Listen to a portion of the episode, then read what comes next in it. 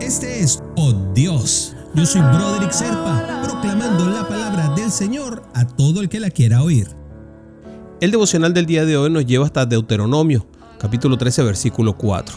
En pos de Jehová vuestro Dios andaréis, a Él temeréis, guardaréis sus mandamientos y escucharéis su voz, a Él serviréis y a Él le seguiréis.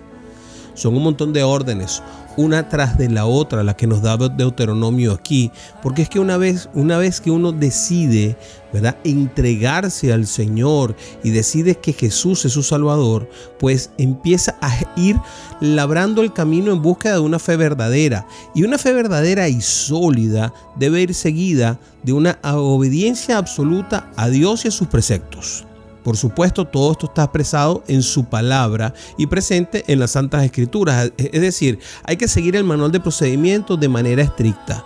Porque es que todo aquello que emprendemos va a dar testimonio de quién y en qué creemos, según dice Juan. Y con claridad nos presenta una poderosa sentencia de Jesús que revela la relación que hay entre la obediencia y el amor a nuestro Padre Celestial. Es decir, esta es una relación totalmente proporcional. El que tiene mis mandamientos y los guarda, ese es el que me ama, y el que me ama será amado por mi Padre, y yo le amaré y me manifestaré a él, dice Jesús. Y ahí es donde está todo el meollo de la situación, que tenemos un manual de procedimientos el cual debemos seguir y empezamos a descartar cosas, empezamos a decir, bueno, está bien, esto está bien, esto lo voy a seguir, esto no, esto no me interesa, esto no me conviene, yo no creo que esto sea así. Es que lo que pasa es que esto fue escrito hace muchos años y la realidad social era otra y por eso es que el padre en aquel momento decía tal cosa, pero a nosotros no nos ha llegado ningún cambio de opinión de papá. Beneficiarnos o perjudicarnos y a los que están con nosotros y es que tenemos que entender que beneficiamos o perjudicamos a todos aquellos que están con nosotros mediante nuestra obediencia o no a la palabra de Dios.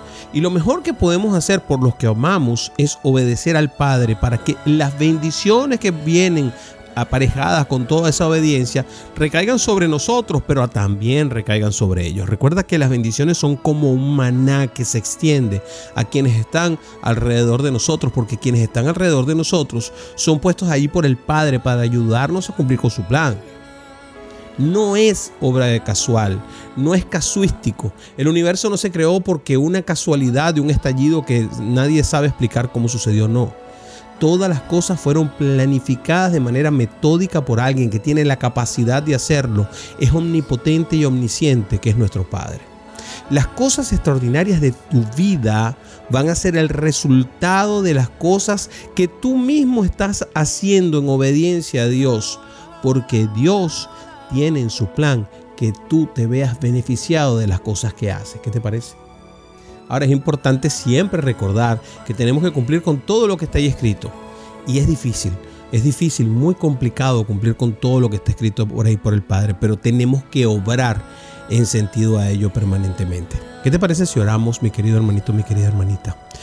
Padre, permíteme demostrarte mis obras día a día, mi obediencia, para que tú puedas ver en mí lo que buscas de mí en tu grandiosa bondad y en tu infinita misericordia, Padre.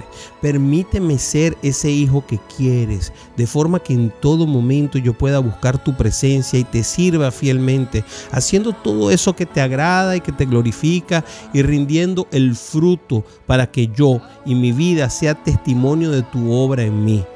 En el nombre de Jesús te oramos, Padre. Amén, amén y amén.